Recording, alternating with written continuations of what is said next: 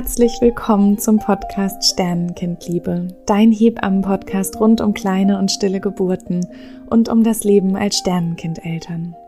In diesem Podcast spreche ich ganz offen über alle Themen, die uns Sternenkindeltern bewegen. Ich spreche aus meiner Perspektive als Hebamme und Sternenkindmutter. Heute möchte ich dich nochmal ganz besonders begrüßen nach meiner super langen Podcast-Pause, die überhaupt nicht geplant war, aber doch so wichtig war für weiteres Lernen, für Reflexion, für auch einfach viel Hebammenarbeit, die mir manchmal nicht den Raum gelassen hat, in Ruhe und mit Freude und Genuss diesen Podcast weiterzuführen. Und umso mehr freue ich mich, dass du nach dieser super langen Pause auch heute wieder dabei bist und dich auch diesem wirklich sehr komplexen Thema der Pränataldiagnostik hier mit uns stellst. Vielleicht hast du Franziska Maurer in der Folge 14 schon kennenlernen können und falls nicht, möchte ich dir erstmal ein bisschen was zu ihr erzählen. Franziska beschäftigt sich schon richtig lange mit den Themen rund um kleine und stille Geburten, dem Thema Pränataldiagnostik und allem, was dazu gehört. Und das aus dem Blickwinkel der Hebamme, der Therapeutin, der Dozentin, Autorin mit einer Praxis in Bern. Und ein Grund von vielen dieser langen Podcast-Pause war tatsächlich, dass ich ihre große Weiterbildung für Fachmenschen letztes Jahr genießen durfte. Und ich bin wirklich sehr dankbar, dass sich Franziska bereit erklärt hat, ihre so besondere Herangehensweise rund um das Thema der Pränataldiagnostik wirklich auch nochmal einer größeren Menge an Menschen hier so zur Verfügung zu stellen. Franziska hat einen sehr nachdenklichen Blick auf dieses sehr komplexe Thema. Es ist kein Blick für oder gegen Pränataldiagnostik. Sie spricht vielmehr davon, was Pränataldiagnostik mit Eltern machen kann, vor allem wenn es einen Verdacht gibt, in welche Überforderungen die allermeisten Eltern gestürzt werden durch Verdachtsdiagnosen und lange Wartezeiten, wenn man sich entschieden hat, eine weiterführende Untersuchung zu machen. Sie sortiert mit uns nochmal das Thema der Fürsorge und vielleicht auch der vermeintlichen Fürsorge. Es geht um Geburtseinleitungen, die zum Tod des Kindes führen und in welcher Enge die allermeisten Eltern sich fühlen, eine Entscheidung treffen zu müssen, wenn es eine Verdachtsdiagnose gibt. Es geht um das Thema der Suche nach Sicherheit und wo vielleicht Möglichkeiten sind, diese zu finden. Mich berührt an Franziska immer wieder ihre Klarheit, mit der sie Dinge ausspricht und gleichzeitig aber nicht bewertet, sondern ganz viel Raum lässt, den eigenen Weg zu finden. Ich wünsche dir von Herzen, dass Franziskas Herangehensweise an die Pränataldiagnostik dir vielleicht einen ganz neuen Blick auf das Thema schenken kann. Liebe Franziska, ich bin so froh und glücklich, dass du dir heute wieder die Zeit genommen hast, in meinem Podcast Sternenkindliebe über das so wichtige und komplexe und vielschichtige Thema der Pränataldiagnostik zu sprechen, was man von so vielen Seiten beleuchten kann und was ja auch sehr kontrovers ist und wo mh, mm, ich immer das Gefühl habe, es kommen manchmal auch so Fronten auf und Schwangere sind sehr, sehr unsicher, wenn sie vielleicht auch eine, eine Meinung hören, die eher vorsichtiger ist oder auch eine Meinung, die sehr klar ist. Ich glaube, das ist ein Thema, wo wir ganz, ganz viel drüber sagen können und wo es auch gar nicht so einfach ist, die Menschen wirklich abzuholen, die das hören. Wir wissen jetzt auch nicht, wer uns zuhört und ähm, hoffe, dass die Menschen, die uns zuhören, damit ein paar ja, Ideen oder auch Denkanstöße bekommen, wie sie ihren Weg mit diesem Thema finden können. Super schön, dass du da bist. Herzlich willkommen. Ja, vielen Dank, Dorothea. Ah, ich danke dir, dass du Raum gibst für die, dieses, wie du es schon gesagt hast, komplexe Thema der Pränataldiagnostik. Und ich denke, wenn uns, wenn uns das gelingt, dass die Menschen ein bisschen mehr Orientierung haben und die das gehört haben, dann ist das schon sehr viel. Es ist tatsächlich sehr vielschichtig. Und ich, ich glaube, ich fange gerade an mit dem Begriff. Wir nennen es Pränataldiagnostik. Es ist immer ein bisschen heikel, wenn wir medizinische Begriffe oder fremdsprachliche Begriffe so in den Alltag nehmen. Es ist auch ein bisschen problematisch, dass wir von Diagnostik sprechen. Es sind das, was passiert bei der sogenannten Pränataldiagnostik, ist, dass wir das ungeborene Kind untersuchen. Das gibt schon mal eine, äh, ein anderes Gefühl auch gerade schon dazu. Wir untersuchen das Kind, das noch nicht auf der Welt ist, und wir untersuchen es fragmentiert. Also wir suchen, untersuchen das, was wir heute untersuchen können. Das ist nie, äh, nie eine Aussage über den ganzen Gesundheitszustand des Kindes und das ist auch nie eine vollständige Aussage, was da für ein Kind auf die Welt kommt und wie es mit allfälligen Beeinträchtigungen, ich benutze jetzt mal dieses Wort, ähm, zurechtkommen wird, wenn es geboren ist. Ja. Also ich glaube, es ist wichtig, einfach sich klar zu machen, wahrscheinlich müssen wir uns heute die Frage stellen, warum machen wir das? Warum machen wir das? Wir können ja auch schauen, warum machen wir etwas anderes vor der Geburt als nachher beim geborenen Kind. Es ist klar, dass Eltern, werdende Eltern, Eltern von geborenen Kindern, einer ihrer größten Wünsche ist, dass sie ihr Kind beschützen und bewahren können vor Schwierigkeiten, vor Leid, vor Schmerz und vor dem Tod. Und Tatsache ist, dass äh, uns das ja nicht gelingt als Mütter und Väter. Wir können das Menschenmögliche machen, die Kinder wirklich zu schützen, aber wir werden sie niemals vor Leid bewahren können und vor dem Tod schon gar nicht. Also müssen wir gut schauen, was ist, was kommt aus dieser Fürsorglichkeit, also der, aus der elterlichen Fürsorge, die beginnt natürlich von Anfang an, na, wenn Sie das Kind erwarten. Was kommt aus dieser Fürsorge und was kommt aus einem Bedürfnis nach Kontrolle? Das sind zwei ganz verschiedene Quellen. Und wir sind heute sehr gewohnt, dass wir unser Leben planen, dass wir unser Leben durchstrukturieren, kontrollieren, überwachen. Und wir machen das mittlerweile auch mit den Kindern, die wir erwarten. Ja, und da sich einfach klar zu werden, warum machen wir das? Was ist unsere Absicht? Und dann ist es, glaube ich, wichtig, darüber zu sprechen, dass es da auch ähm, Täuschungen gibt. Es ist so, wie wir heute mit den möglichen Tests, es sind ja viele Testverfahren in, gerade in den letzten Jahren auf den Markt gekommen. Es ist auch ein Markt, es ist eine Vermarktung der Möglichkeiten. Und äh, es passiert sehr viel Täuschung.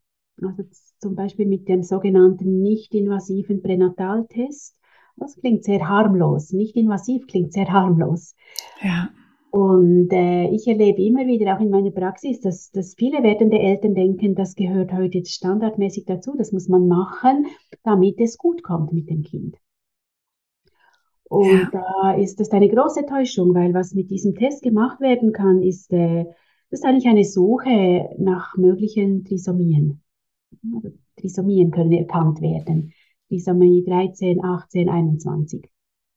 Das kann erkannt werden und noch nicht mit Sicherheit. Das kann nur ein Verdacht, eine Vermutung äh, geäußert werden über den Test und es braucht nachher eine, eine Verifizierung durch eine Fruchtwasserfunktion. Also durch die Untersuchung des Fruchtwassers und durch die Untersuchung, wo man dann genau die, das genetische Material des Kindes untersucht. Und die Täuschung liegt darin, dass viele werdende Eltern aus der, aus der Motivation, wir wollen, dass alles gut ist mit unserem Kind, alle möglichen Abklärungen machen lassen, ohne dass sie die Begrenzung dessen wissen. Also das, denke ich, ist mal ein, ein wichtiger Teil, dass es sehr fragmentiert ist und dass Eltern durch diese fragmentierten Untersuchungen nachher so in einer Scheinsicherheit äh, sich befinden.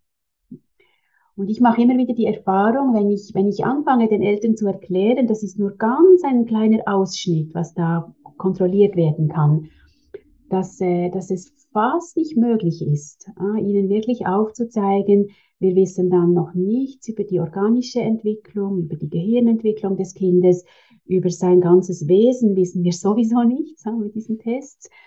Über seine, äh, seinen Lebenswillen, seine Lebenskräfte, sein Temperament, das wissen wir alles nicht.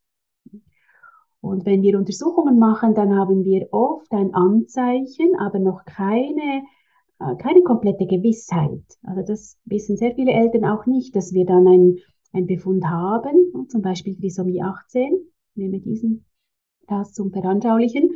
Das ist, äh, das ist eine Veränderung der, der Genetik, wo wir wissen, Kinder, die so auf die Welt kommen, die meisten Kinder haben ein sehr kurzes Leben. Also viele Kinder sterben kurz nach der Geburt, aber es gibt äh, Berichte von mehreren Menschen, na, die doch einige Monate oder sogar einige Jahre gelebt haben. Also das heißt, wir wissen nicht, wie lang das Leben sein wird und wir wissen nicht, wie die Lebensbedingungen für dieses Kind sein werden. Und dann haben wir natürlich, ja, was bei der sogenannten, dem sogenannten NIPT, nicht invasiven Pränataltest, äh, erkannt werden kann, dass es, dass eine Trisomie 21 vorliegt. Also das heißt, das 21. Chromosom ist dreimal statt zweimal vorhanden. Das ist eine, oh, ich glaube, es ist wichtig, auch diese Worte zu brauchen. Das ist eine Abweichung der Norm, die wir heute festgelegt haben. Wir haben als Gesellschaft festgelegt, dass normal ist, normal ist das, was die meisten machen, was die meisten als richtig finden. Das heißt nicht, dass das die Wahrheit ist. Aber wir haben festgelegt, Norm ist, dass, ähm, dass man mit zwei Chromosomen von allen auf die Welt kommt und nicht mit drei. Also diese, diese, dieses Nachdenken über was, was, ja, was erscheint uns normal, wie ist es dazu gekommen? Und ich glaube auch gerade, also es ist seit dem, der, der Einführung des NIPS in Deutschland ist er ja jetzt kassenpflichtig auch geworden. Ah, das heißt, man hat sich entschieden gesellschaftlich, dass man diese, diese Selektion bezahlt. Eine Selektion, also eine, eine, so ein Test vermittelt immer, wir können da ähm, etwas Schlimmes verhindern. Und da müssen wir schon ein bisschen weiter nachdenken. Ist das wirklich so schlimm, wenn Kinder mit dreifach Chromosomen zur Welt kommen? Und wie kommen wir auf die Idee, dass das so schlimm ist? Und was gibt uns das für ein Verhältnis mit, mit der Einzigartigkeit der Kinder, wie sie kommen und wie sie sich entwickeln? Also das ist da, wo ich, und ich muss an der Stelle sagen, ich, ich, ich sehe einfach, dass es sehr komplex ist und ich sehe, dass wir dringend tiefer nachdenken müssen. Ich kann hier nicht für oder gegen Pränataldiagnostik sprechen. Das steht mir gar nicht zu. Dass wir untersuchen, hat vermutlich schon seine Richtigkeit. Aber was ich äh, doch sehr aufmerksam machen möchte, ist, dass wir ähm, viel sorgfältiger damit sein müssen. Viel, viel genauer schauen müssen, wohin bringt uns das? Ich habe sehr viel mit Eltern zu tun, die dann schon eine, wurde eine Untersuchung gemacht, dann gibt es eine, einen Verdacht, ah, also allein diese Odyssee, durch die sie gehen, bis dann der Verdacht bestätigt oder widerlegt ist. Das gibt immer eine sehr tiefe Verunsicherung am Anfang ihres Elternseins. Ja. Eine, ich hatte jetzt gerade gestern eine Mutter in der Praxis, die hat, äh, die ist jetzt gerade so durch fünf Wochen durch erster Verdacht beim nicht-invasiven Test, dann eine, ein bisschen warten, dann die Fruchtwasserpunktion, jetzt wieder warten und jetzt die Resultate. Und jetzt, äh, es war ein hochgradiger Verdacht auf eine Trisomie. Und jetzt hm. bei der genetischen Untersuchung hat das alles widerlegt. Ja? Die Gene dieses Kindes sind, soweit ist da alles in Ordnung. Ja.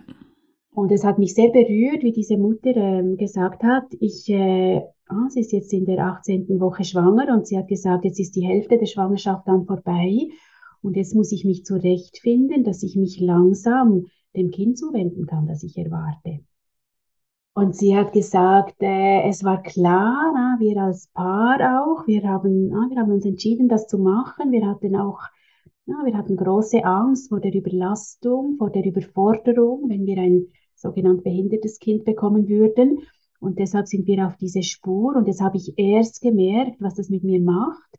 Mhm. Und sie hat, ah, sie hat dann gesagt, ich habe mich jetzt bei meinem Kind entschuldigt, dass oh, ich so wow. lange für mein Kind gar nicht anwesend war. Ja.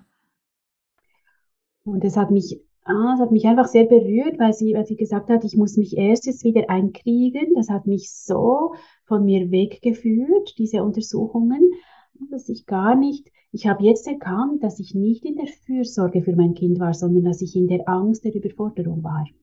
Ja. Die Angst vor der Überforderung. Und ich glaube, das müssen wir heute mehr denn je ernst nehmen.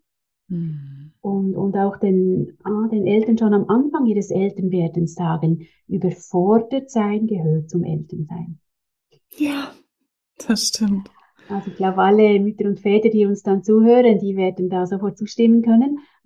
Als Eltern, als Mütter und Väter sind wir immer wieder überfordert. Und wir sind auch immer wieder massiv gefordert, wie können wir es machen, um unsere Kinder wirklich zu schützen. Mhm. Und ich glaube, eine Problematik von der sogenannten Pränataldiagnostik ist, dass es ein vermeintliches, äh, eine vermeintliche Fürsorge für das Kind ist. Es gibt ganz wenige Fälle, wo es das ist. Also wenn wir feststellen durch die, vielleicht an der Stelle auch Pränataldiagnostik sind nicht nur Bluttests. Also jede Ultraschalluntersuchung ist, ein, ist Pränataldiagnostik. Das ist eine Untersuchung des Kindes vor der Geburt. Und wir können bereits beim erst, bei der ersten Ultraschalluntersuchung etwas über das Kind erfahren, was wir vielleicht gar nicht wissen wollten. Ja. Ultraschall ist so selbstverständlich heute. Äh, es ist sogar so, dass man äh, sich so benimmt, als könnten die Kinder nicht auf die Welt kommen, wenn sie keine Ultraschalluntersuchung gehabt hätten. Und ah, es ist in, in seltenen Fällen ist, ist es so, dass wir etwas erkennen, bei den verschiedenen Untersuchungsmöglichkeiten, die darauf hinweisen, dass das Kind krank ist und die uns dann auch darauf hinweisen, dass wir zum Beispiel die Umstände für die Geburt entsprechend planen müssen. Wenn wir bei, äh, bei Ultraschalluntersuchungen feststellen, dass das Kind äh, eine Fehlentwicklung des Herzens hat, dass es ein, dann ist klar, das muss in einer Zentrumsklinik auf die Welt kommen, wo ah, alle Fachleute da sind, die das Kind intensivmedizinisch versorgen und vielleicht auch bald nach der Geburt schon operieren können. Das ist fürsorgliches Untersuchen. Ja. Und alles andere ist, ist ich glaube, wir müssen uns wagen, das Wort auch zu benutzen. Das andere, alles andere ist auch Selektion. Aber wir machen ja etwas, was wir nach der Geburt mit geborenen Menschen dann so nicht mehr, bis heute zumindest so nicht mehr machen dass wir äh, aktiv ins Leben eines geborenen Menschen eingreifen aufgrund einer Beeinträchtigung. Ja. Die Möglichkeit von palliativer Begleitung, von, von Reduzierung oder Aufhören mit lebenserhaltenden Maßnahmen, aber aktiv in die, in die Lebensbeendigung eines geborenen Menschen greifen wir nicht ein. Und ich glaube einfach, es ist wichtig, dass wir da mit klaren Worten sprechen, dass wir ähm, ja, die, die, die Dinge nicht vertuschen, nicht täuschen. Ja, das stimmt. Das macht es den Eltern auch so schwer, finde ich, selbst wenn sie sich mit all ihren Gründen, die sie vorher ganz arg abgewogen haben, dafür entscheiden, in der Schwangerschaft das Leben ihres Kindes zu beenden, dann ist das ja immer mit unfassbar viel Überlegung und, und Zweifel und Hoffnung, dass es die richtige Entscheidung ist und Abwägen und absolut auch mit Gründen verbunden. Hm, und gleichzeitig ähm, habe ich oft das Gefühl, dass die Eltern sich fast gar nicht trauen, das ihrem Umfeld zu sagen. Es ist sehr doppelbödig. Einerseits ist es, also das ist eine sehr moralisch aufgeladen, auch das Ganze natürlich. Ja. Und, und, und es ist einerseits äh, berichten Eltern, die ein Kind haben, das dem man ansieht, dass es anders ist als die Norm. Solche Eltern berichten immer wieder, dass sie auf der Straße von wildfremden Menschen angesprochen werden und so quasi ihnen gesagt wird, das wäre nicht nötig gewesen, das hätte man verhindern können. Das ist heftig, ja. eine gesellschaftliche Haltung. Und andererseits erlebe ich sehr oft, dass Eltern, die dann durch das ganze Bewegen und das ganze Abwägen zum Beschluss kommen, dass das Kind so nicht auf die Welt kommen kann und die dann einen sogenannten Schwangerschaftsabbruch machen aufgrund des Gesundheitszustandes ihres Kindes, dass sie das äh, kaum jemandem sagen können. Ja. Das ist einerseits äh, so gesellschaftliche liberal, wir können abtreiben, Abtreibungen können gemacht werden, es ist nicht halb so frei, wie das dargestellt wird. Nicht halb so frei. Und ich glaube, eine Problematik ist wirklich die Enge, in der das Ganze abgehandelt wird. Ja. Also der Schwangerschaftsabbruch, das, was ja auch ein seltsames Wort ist. Also wenn wir feststellen, dass ein Kind eine Beeinträchtigung hat und es wird ein sogenannter Schwangerschaftsabbruch gemacht, dann wird die Geburt eingeleitet, die zum früheren Tod des Kindes führt als es sonst sterben würde, naturgemäß. Ein aktives Eingreifen in die Lebensdauer dieses Kindes. Und äh, Pränataldiagnostik wird eigentlich in der Enge abgehandelt von Abtreibung ja oder nein. Ja. Und in der Enge große Entscheidungen, ah, relevante, existenzielle Beschlüsse zu fassen, ist keine gute Ausgangslage. Hm. Also ich habe viel, dass Eltern zu mir in die Praxis kommen und sagen, jetzt wir sind in großer Not, ah, jetzt haben wir etwas erfahren über den Gesundheitszustand unseres Kindes, wir müssen uns für oder gegen unser Kind entscheiden. 15., 16. Schwangerschaftswoche, manchmal auch später. Und das Erste, was ich Ihnen immer sage, ist, es ist unmöglich, dass ihr euch gegen euer Kind entscheidet, weil es ist schon da. Es ist am Werden, es ist noch kein fertiges Kind, aber es ist am Werden. Und jetzt seid ihr äh, sehr, sehr gefordert unter sehr bedrängenden Zuständen, dass ihr äh, einen Weg finden müsst, wie ihr fürsorglich für euer Kind handelt. Das ist so. Das ist es. Ihr könnt mhm. nicht gegen euer Kind. Ja. Und das verwirrt sie immer ein bisschen, aber das gibt dann auch, auch mehr Weite und mehr Platz, wenn sie realisieren, aha, ah, ja, äh, Eltern haben, werdende Eltern haben oft bis dahin noch nie gehört, dass das nachher dann eine Geburt wird. Und mhm. dass ein mhm. kleines Menschlein, noch ein nicht fertiges, aber ein kleines Menschlein auf die Welt kommt. Hm, ein Kind, das 500, 600 Gramm schwer ist, das je nachdem ja, vielleicht äh, einen kurzen Moment Lebenszeichen von sich gibt, dass es darum geht, wie können Eltern, wenn sie diesen Weg wählen, äh, fürsorglich sein für ihr Kind und ihm beistehen. Ja. Dass, sie es, dass sie nicht in die Isolation und, und in die Distanz zum Kind gehen, sondern dass sie sagen, okay, mit unserem Kind zusammen sind wir in einer Notsituation. Also ich sage, ich spreche oft vom, vom wenn, wenn Eltern von einem geborenen Kind erfahren, dass das Kind schwer krank ist, dann werden sie sich, dann wird es nie darum gehen, für oder gegen unser Kind. Dann werden sie aus der Fürsorge heraus schauen, was braucht unser Kind? Gibt es etwas, was wir für unser Kind machen können? Ja. Kurativ oder palliativ? Und ich spreche hier nicht äh, grundsätzlich gegen einen Schwangerschaftsabbruch, aber es ist problematisch, wenn wir Pränataldiagnostik in der Enge äh, austragen, abtreiben, äh, abhandeln. Das mhm. ist hm. hochproblematisch. Und ich äh, erlebe sehr oft, dass Eltern, ah, das, das ist klar, das ist klar, wir sind alle ah, für, für, für, für Herausforderungen, die vielleicht in der Zukunft dann auf uns zukommen, das fürchten wir. Ja. Und wenn wir einfach auf der, in der Enge bleiben, kann ich mir vorstellen, äh, Mutter eines behinderten Kindes zu sein oder Vater eines behinderten Kindes.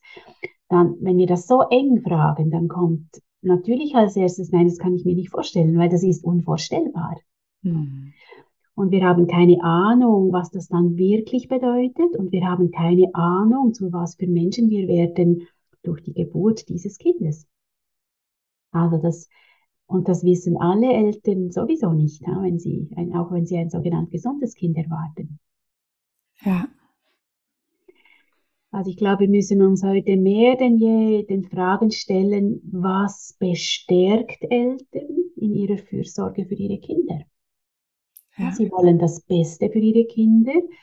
Also ich stelle oft auch die Frage, was schützt euer Kind wirklich? Wie wenn ihr in der Angst und Panik seid, wenn ihr von den Risikogespensten, um dieses Wort da mal einzubringen, ah, wenn ihr von diesem ganzen Risikogeschwätz so benebelt und paralysiert seid, dann seid ihr nicht bei, nicht wach und nicht bei Sinnen, um echte Gefahren zu erkennen.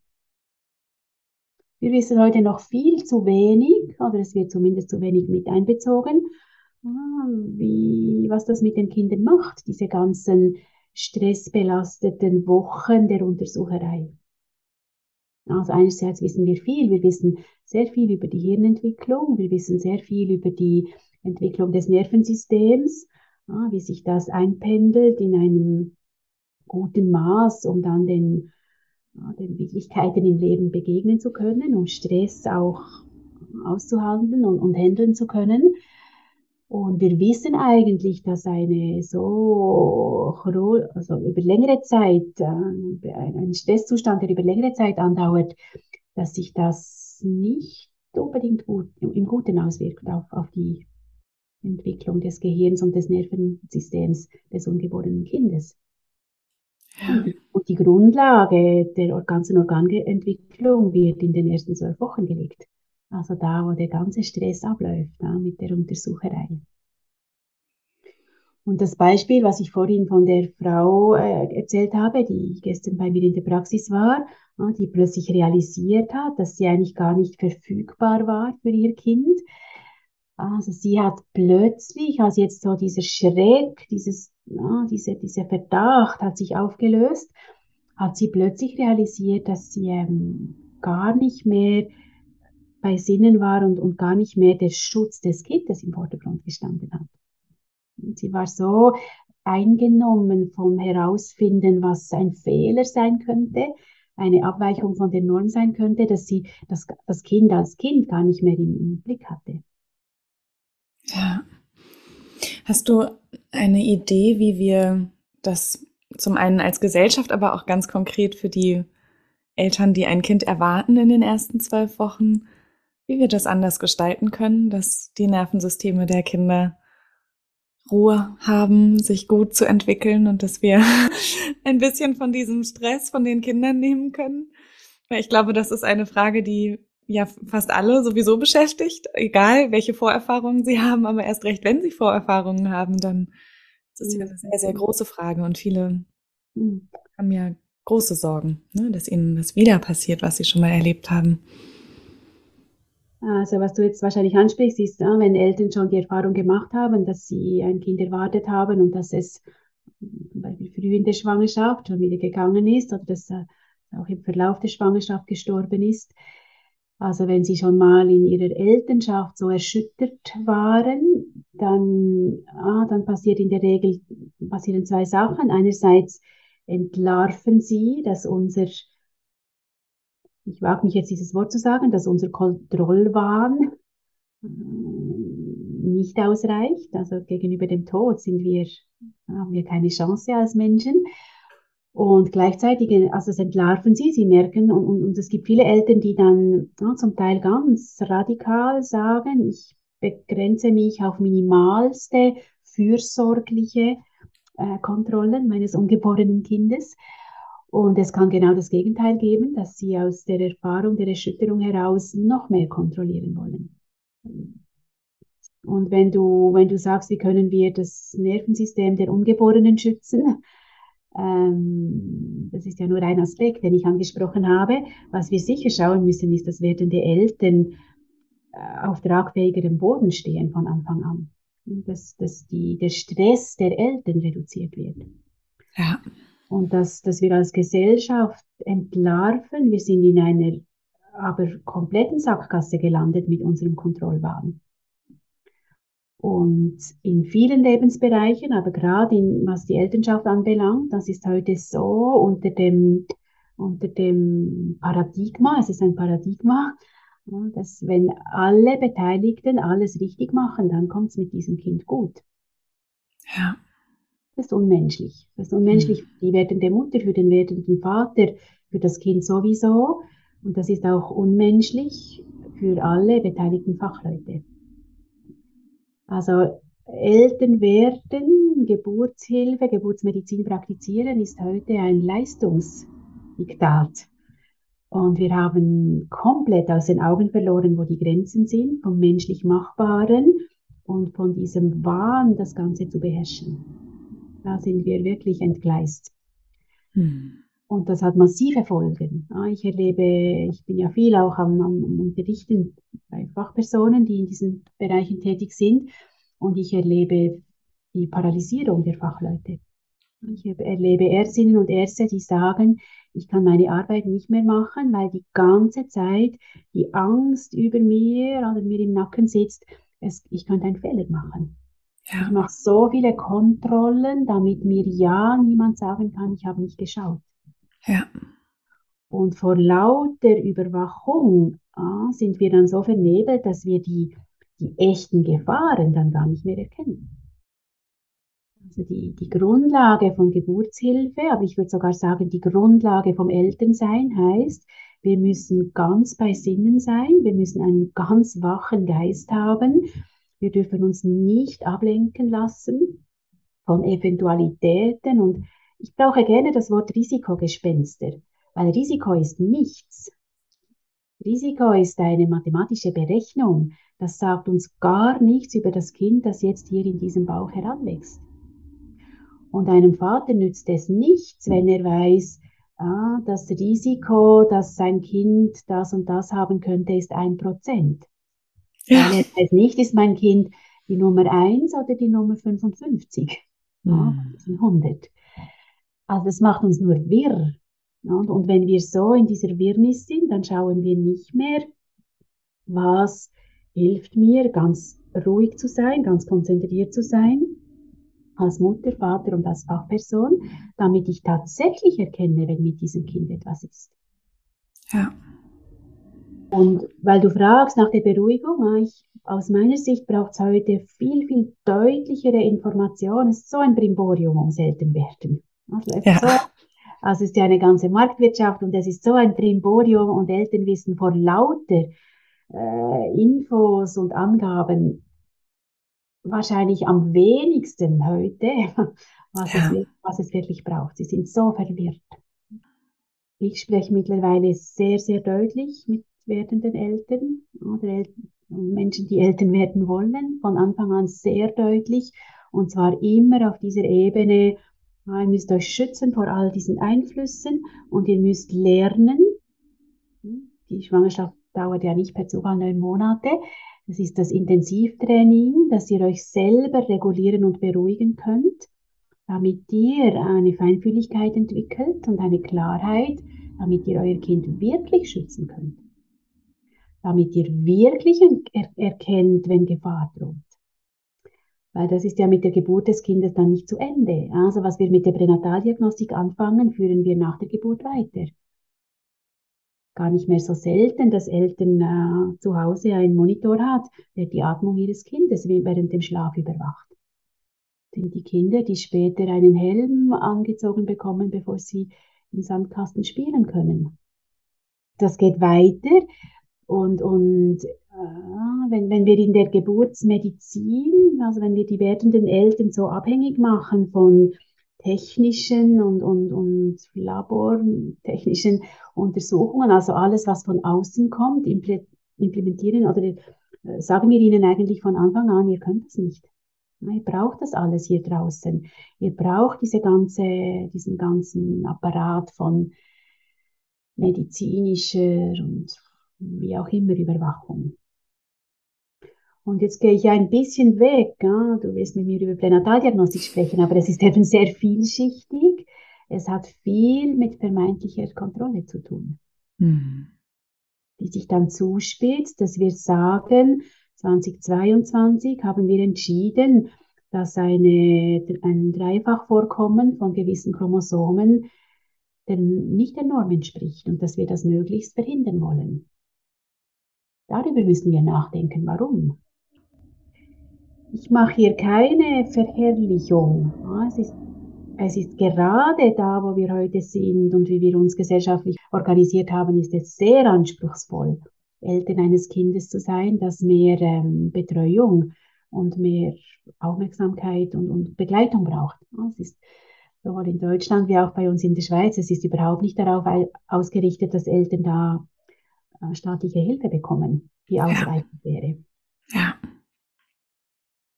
das Ganze bedingt sich. Also wenn wir etwas hm. ausmerzen wollen, dann investieren wir ins Ausmerzen und nicht in, in den Umgang damit.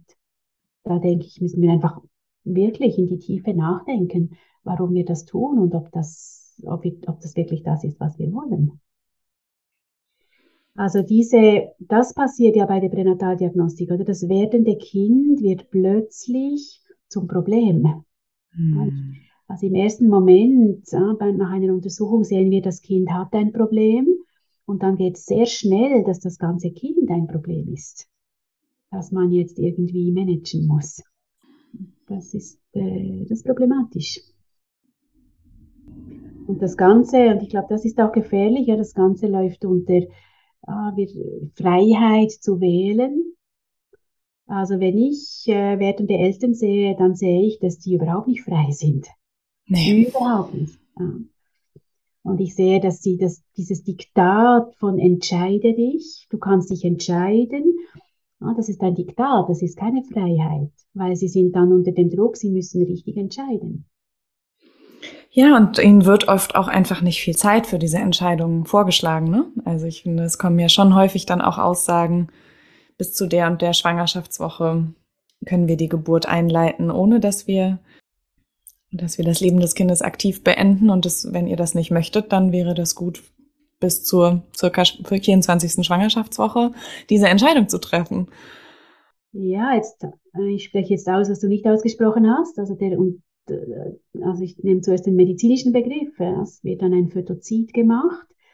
Also das heißt, und das glaube ich ist wichtig, dass wir das hier auch benennen, je nachdem, wann wir etwas wissen über den Gesundheitszustand des Kindes, wenn das so bis zur 1, 22, 22. Woche, Schwangerschaftswoche ist, wenn da die Geburt eingeleitet wird, wird das Kind durch die Geburtseinleitung sterben, weil es noch nicht reif ist in den meisten Fällen nicht aufgrund seines äh, Gesundheitszustandes, sondern weil es noch nicht reif ist, da auf die Welt zu kommen.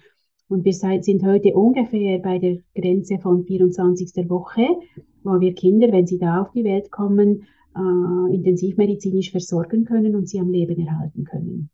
Einige, längst nicht alle, aber und was, ah, wenn, wenn das Kind eine, eine Krankheit oder eine gesundheitliche Abweichung hat, mit der es leben kann, was bei Trisomie 21 zum Beispiel der Fall ist, dann wird das Kind, wenn es in der 4, 5, 26. Woche die Geburtseinleitung gemacht wird, äh, wird es vermutlich nicht sterben. Und sobald es geboren ist, haben wir eine Pflicht, uns um das Kind zu sorgen, fürsorglich. Und das heißt, wenn Eltern zum Beschluss kommen, dass dieses Kind nicht leben soll, dann muss es noch im Mutterleib sterben und das wird aktiv gemacht durch die, indem eine Spritze, also durch den Mutterleib in eine, ein Medikament direkt ins Herz des Kindes gespritzt wird, damit es unmittelbar stirbt. Ah, es, ist, ah, es ist, wir merken ja jetzt beide, es ist gar nicht so einfach, mit welchen Worten sprechen wir über dieses Geschehen. Es wird heute mittlerweile von der, Begriff Fötozid, ja, das meint das, also der Fötus wird getötet. Ein geborenes Kind ist ein Neugeborenes und Fötus ist der, der Zustand des Kindes von der 13. Schwangerschaftswoche bis zur Geburt. Also es ist ein Töten des Fötus. aber wenn wir diese medizinischen Begriffe brauchen, äh, das ist immer heikel. Das ja. kennen wir aus der Geschichte. Also Zid, Fötozid, es gibt andere Zid, also hat es verschiedene Sachen ja schon gegeben, gibt es. Und das ist äh, problematisch aufgeladen. Und ein Teil der Vertuschung ist, dass wir nicht mit umgangssprachlichen Worten über die Dinge reden. Ja. Und dass auch sehr wenige Menschen darüber wirklich Bescheid wissen. Also ich erlebe häufig, dass die Eltern das noch nie vorher gehört haben, bevor sie selber in der Situation sind. Und ich glaube, das macht es einfach noch viel schwieriger. Ja, und es ist natürlich auch heikel. Ne? Das Ganze ist auf vielen Ebenen, religiös, moralisch, ja. auf vielen ethisch, auf vielen Ebenen natürlich sehr aufgeladen.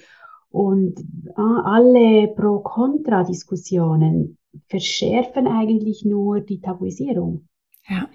Also alle, alle, jedes Wort, das gegen, also das, das grundsätzlich gegen Schwangerschaftsabbruch gesprochen wird, oder grundsätzlich gegen Pränataldiagnostik. Das verhärtet die Fronten und das macht es den Eltern viel, viel schwieriger. Und, und äh, also wenn wir in, in für, gegen, für, gegen Schwangerschaftsabbruch ja oder nein, bis wann, Fötozid ja oder nein, das, da werden wir der, der Komplexität nicht gerecht. Ja. Und das hat zur Folge, ich glaube, dieses Pro-Contra hat dazu geführt, dass wir heute in, in so ein Selektivverfahren äh, reingeschlittert sind. Mhm. Dann noch die ganze Marktwirtschaft, die das Ganze natürlich befeuert, weil man wahnsinnig viel Geld mit diesen Untersuchungen äh, verdienen kann. Das ist, das ist natürlich ein Zusatz. Die ganze Ökonomisierung ist der gesund, sogenannten Gesundheitsvorsorge ist äh, hochproblematisch. Es verschärft das Ganze einfach noch. Ja. Und es kommt damit quasi mit rein, wenn es die Angebote doch schon gibt. Ja, und wenn sie jetzt von der Kasse bezahlt werden, also dann machen wir es einfach. Ja. Und du hast einleitend in unser Gespräch äh, gesagt, wir hier in Europa, ich glaube, das ist wichtig und dann nicht einmal in ganz Europa. Und wenn wir von Pränataldiagnostik sprechen, dann sprechen wir von einer Luxussituation. Sehr viele Menschen, sehr viele Schwangere auf dem ganzen Planeten haben heute noch nicht einmal rudimentäre Gesundheitsversorgung im, während der Schwangerschaft und ihrer ersten Mutterschaft also dem Anfang des, des Mutterseins. Es gibt, und, und das müssen wir immer wieder an, wenn wir so Sachen entwickeln, müssen wir schauen, kann das etwas sein, was, was uns als Menschheit wirklich weiterbringt. Selektion, Ausgrenzung wird sicher nicht, äh, ist nicht das, was wir brauchen. Ne? Es geht um Verbindung heutzutage mehr denn je. Und ich glaube, es ist auch wichtig, dass wir die Sachen einfach gut, ich habe ja auch vom Nervensystem, von der Selbstregulation ein bisschen gesprochen. Wenn ich auf den Planeten schaue, wenn ich schaue, wo, wir, wo, wo es im Argen ist, dann habe ich äh, jetzt nicht im, primär Angst vor Menschen mit Trisomie 21. Dann habe ich viel mehr Angst vor Menschen, die sich nicht regulieren können und die nicht äh, beziehungsfähig und nicht verbunden sind. Das macht mir viel mehr Angst für die Entwicklung der, der Menschheit und für den Planeten. Also ich glaube, wir sind da auch in die Sackgasse geraten, ja, mit was für komischen Kontrolliermechanismen wir das Ganze in den Griff bekommen wollen und es führt uns immer weiter weg. Und Eltern sind ja ihr ganzes Leben lang nachher, ja, sind sie gefordert, wie kann ich in der Spur bleiben? Wie kann ich mich so runterregulieren, dass mich die Panik nicht ergreift? Wie mache ich es, dass ich meinem Kind zumuten muss, dass es Schmerz erleiden wird? dass ihm Schlimmes widerfahren wird. Ich, ich, ich kann es nicht beschützen. Komplett. Ich gebe mein Bestes, aber dazu muss ich bei sehr klarem Verstand sein und dazu, das muss ich trainieren. Das ist ja ich spreche immer wieder vom, vom Intensivtraining für werdende Eltern. Ja. Ich mache längst keine klassischen Geburtsvorbereitungskurse mehr. Ah, ich mache Trainingseinheiten zum Elternwerden. Und sage Ihnen auch, was, was euer Kind wird auf die Welt kommen und es wird komplett von eurem Schutz und eurer Fürsorge abhängig sein. Und es wird abhängig sein, das Kind kommt in einem Reifezustand des Nervensystems auf die Welt, wo es sich zum Beispiel selber noch nicht regulieren kann. Mhm. Also wenn das Kind in Aufregung kommt, warum auch immer, ist es auf euch angewiesen, dass ihr ihm helft, es zu, sich zu beruhigen. Also nutzt die neun Monate, dass ihr äh, gut ausgestattet seid, dass ihr euch selber gut beruhigen könnt. Und das gilt für alle. Das gilt für alle. Also das, ja, da. Oh, entschuldige, jetzt bin ich dir dazwischen. Nein, das ist, das ist gut, dass du das so, weißt du, dass du das so sagst. Ich, das ganze Geld, das wir in die Pränataldiagnostik in, investieren, wenn wir das investieren würden, dass Eltern, Menschen lernen, sich zu regulieren, verbunden zu sein und volle Verantwortung zu übernehmen für das, was sie wirklich bewirken können. Und nicht diese vermeintlichen Absicherungen. Also da kämen wir vielleicht oh, ein bisschen aus dieser Sackgasse raus. Es geht um Verbindung, es geht nicht um noch mehr Trennung. Ja.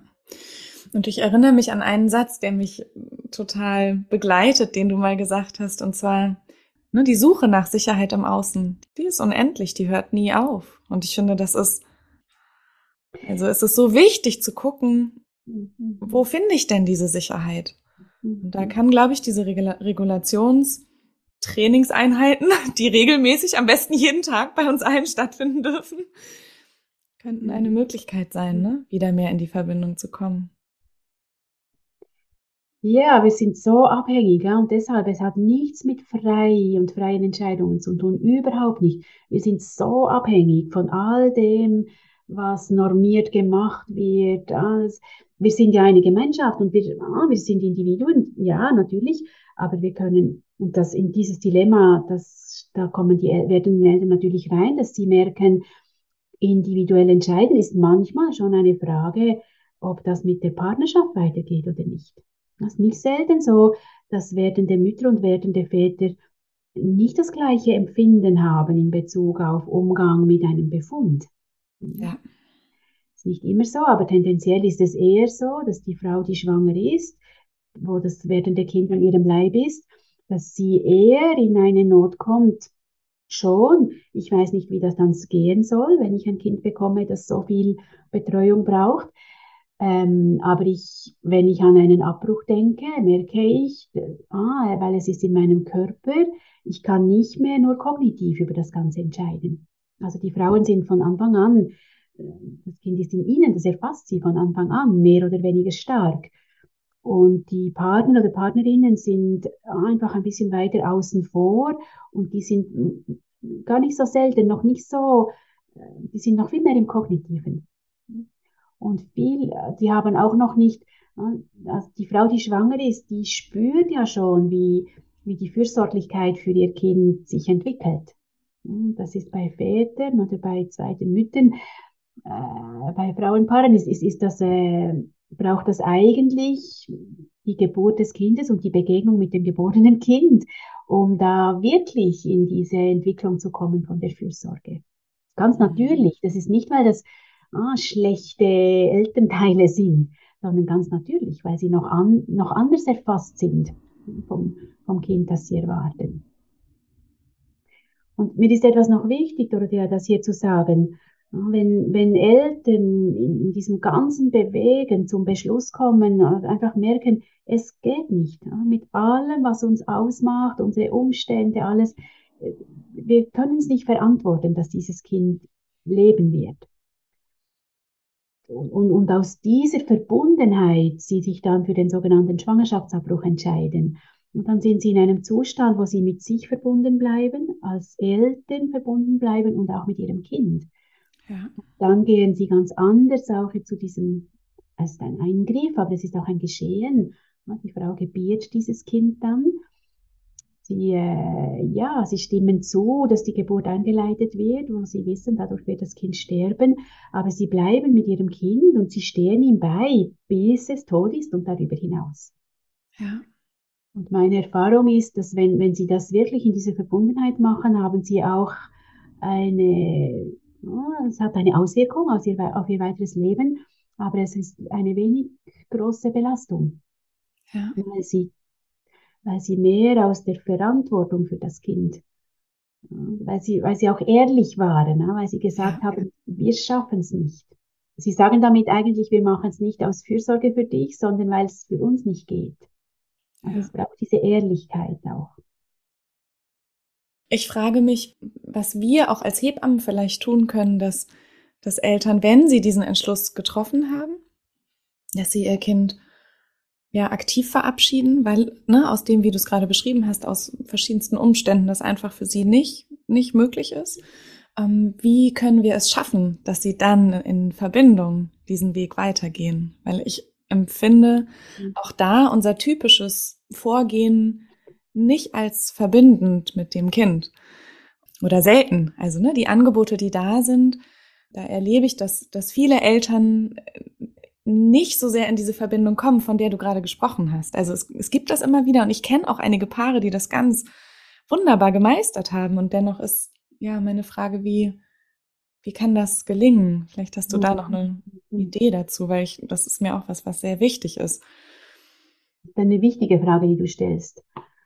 Das, was ja passiert ist, ah, ich, das erlebe ich viel auch, gerade jetzt Hebammen in, in Unikliniken, in großen Kliniken, wo das oft gemacht wird also ich glaube, darüber muss man auch sprechen. Es wird sowohl in der Schweiz wie in Deutschland werden jede Woche äh, sterben Kinder durch Fötozid, also durch aktives Eingreifen im Mutterleib. Jede Woche äh, sterben viele Kinder durch diese Eingriffe, auch durch die vorzeitige Geburtseinleitung.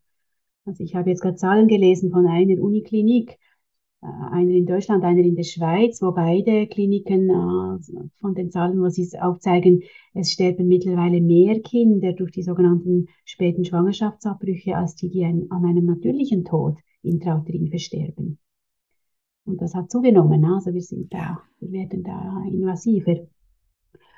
Und was, glaube ich, eine große Gefahr ist, wenn wir rund um den sogenannten Schwangerschaftsabbruch, wenn wir das da schön machen wollen, beschönigen. Ja.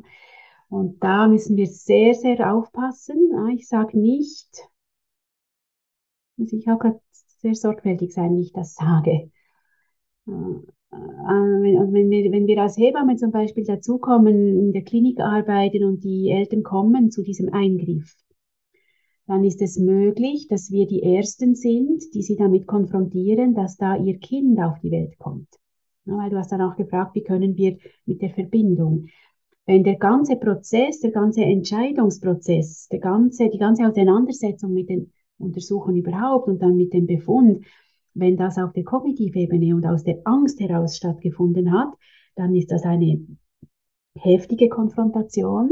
Ja, wenn Sie quasi gewappnet sind für diesen Eingriff jetzt, wo Sie denken, wir bringen etwas hinter uns und dann durch die Hebamme, die äh, Ihnen von der Geburt und von dem Mensch spricht, der da auf die Welt kommt, konfrontiert werden mit der Tatsache. Also das heißt, da müssen wir ja auch gut schauen, wie können wir das überhaupt machen, dass wir es aushalten. Und dass wir die, die Auswirkungen dieser Konfrontationen aushalten. Und dass wir dann geneigt sind, ah, da einfach mitzumachen und dann Schönes anzubieten, ah, schöne Kleider für das Kind, Körbchen, Blumen, was weiß ich alles, ah, Fotos machen von dem Kind.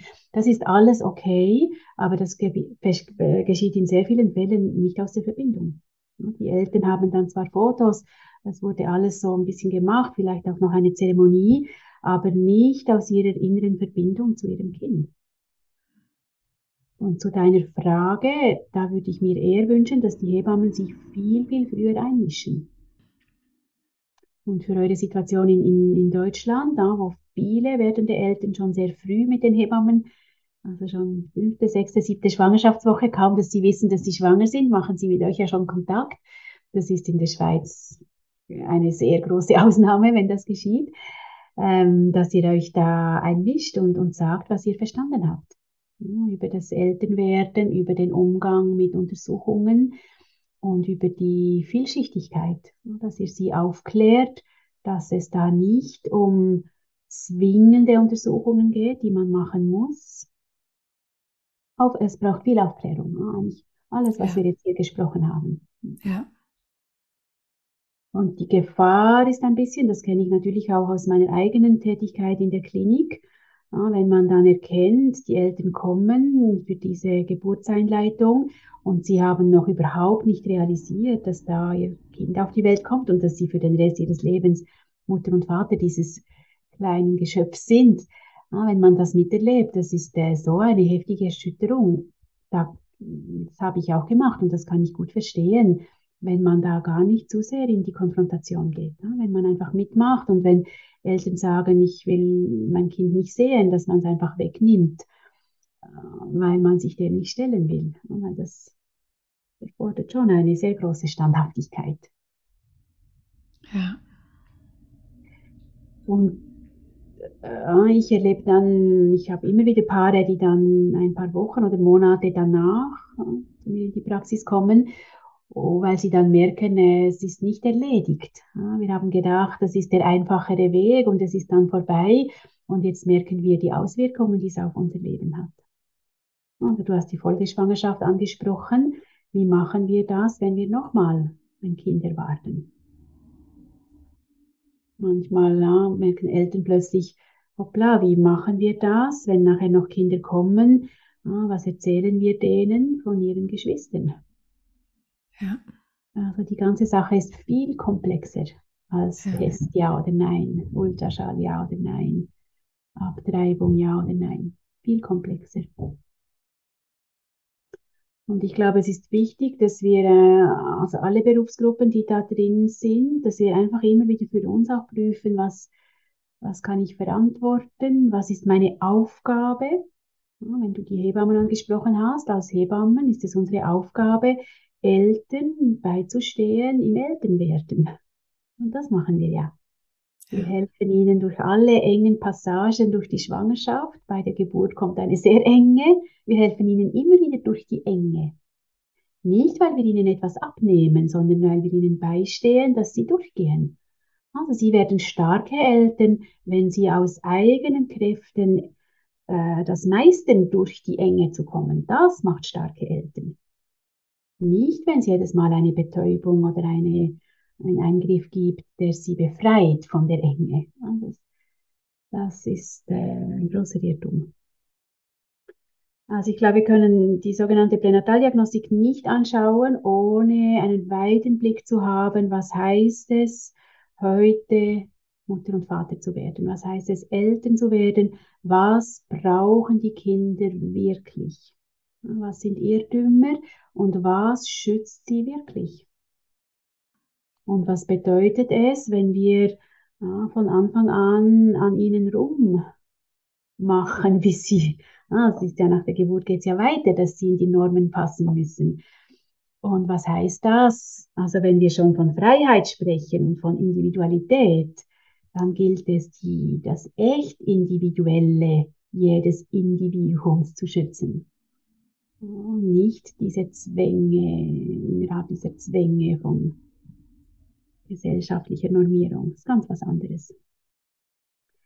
Und es ist, äh, das ist mir wichtig, das noch zu sagen, es, es ist viel zu komplex, als dass wir ja, nein, pro, contra, so, so Richtlinien erstellen können.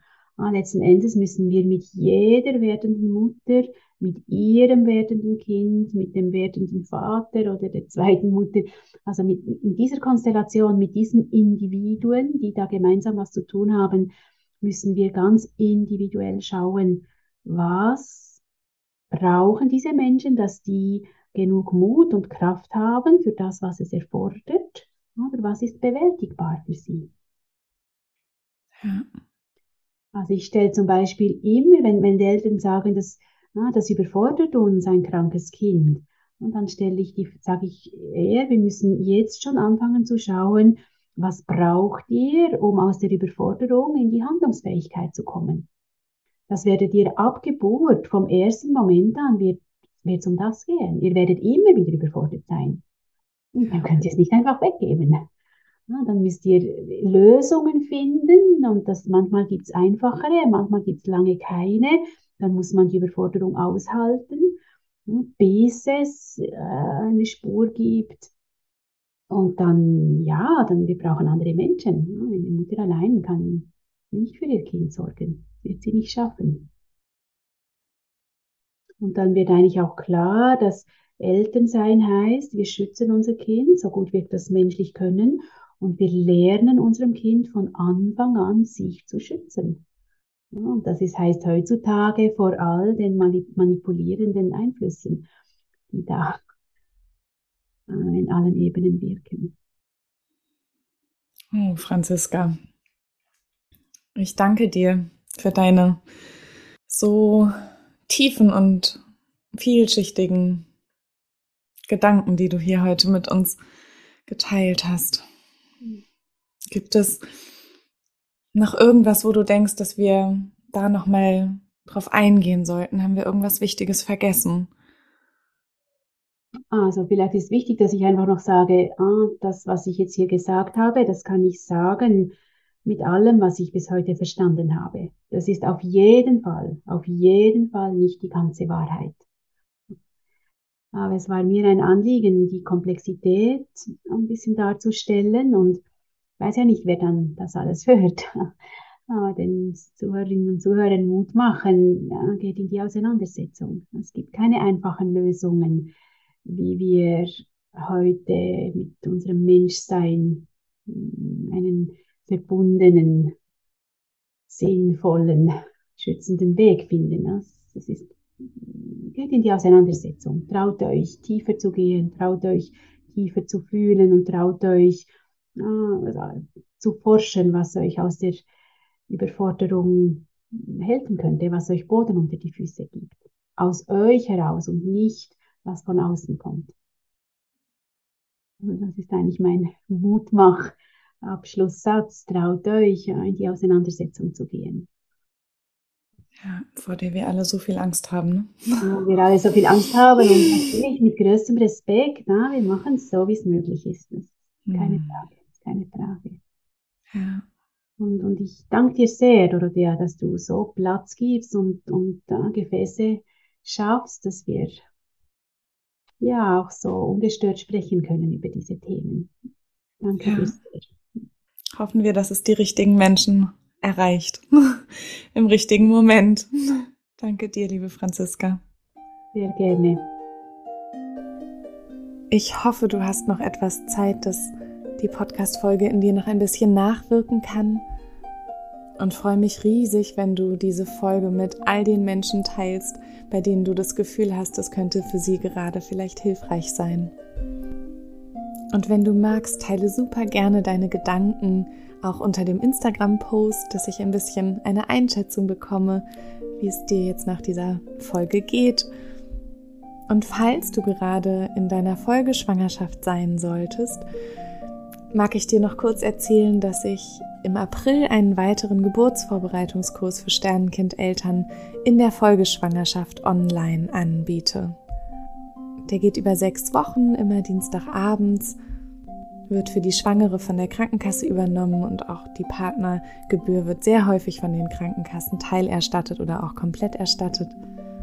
Und ich freue mich sehr darüber, wenn wir uns auf diesem Wege oder auch auf einem anderen ein bisschen näher kennenlernen können. Und jetzt wünsche ich dir von Herzen alles Liebe, alles Gute, deine Doro.